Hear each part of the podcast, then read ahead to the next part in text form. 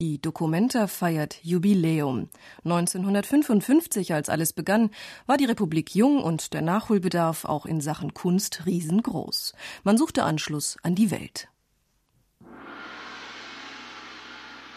1955. Zum unerwarteten Welterfolg wird die erste Dokumenta ins Leben gerufen vom Kasseler Maler und Akademieprofessor Arnold Bode.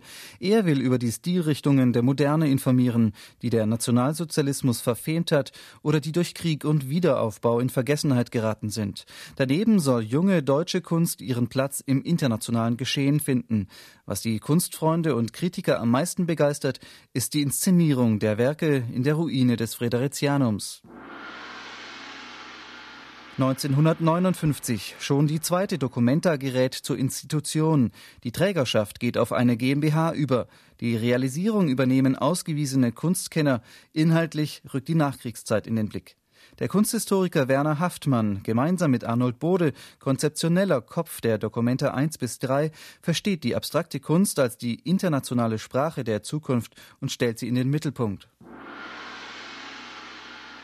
1964. Den großen Meistern der klassischen Moderne erweist die Documenta 3 noch einmal ihre Referenz, wobei die Macher, wie sie betonen, nicht auf Gesamtübersicht, sondern auf Qualität und Referenz setzen.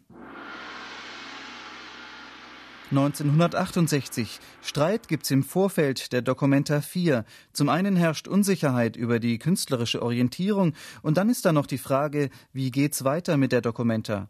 Ein 23-köpfiger Rat entscheidet über die teilnehmenden Künstler. Zu sehen gibt's vor allem Großformate der Amerikaner, Farbfeldmalerei und Minimal Art vom Feinsten. Künstler-Environments machen Furore und die erste Besucherschule von Bason Brock.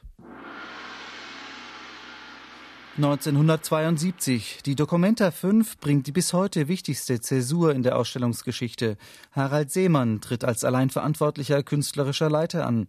Sein Konzept heißt Befragung der Realität, Bildwelten heute. Und was Seemann zusammenwürfelt, Fotorealismus beispielsweise à la Gerhard Richter, Konzeptkunst und selbst Kitsch, all das bringt die Diskussion über den rechten künstlerischen Weg, den sogenannten Diskurs, wieder ein Stück weiter.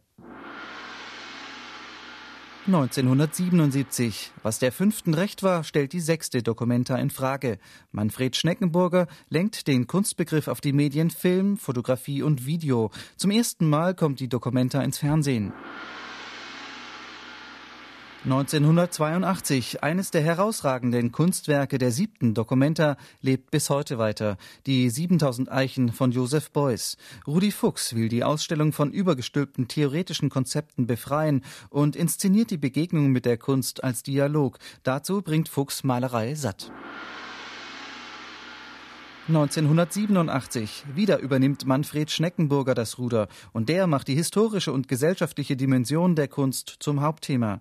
Gezeigt wird Kunst, die umtreibt, was uns umtreibt. Performance und Videokunst rücken ins Programm, Skulpturen, Architektur und Designobjekte greifen kritisch ins sonst eher langweilige Stadtbild ein. 1992. Keiner verkauft die Documenta so geschickt wie der Belgier Jan Huth. 600.000 Menschen pilgern nach Kassel. Das Kunstspektakel bekommt Jahrmarktcharakter und Huth gerät in die Kritik als einer, der mehr versprochen hat, als die Documenta 9 halten kann.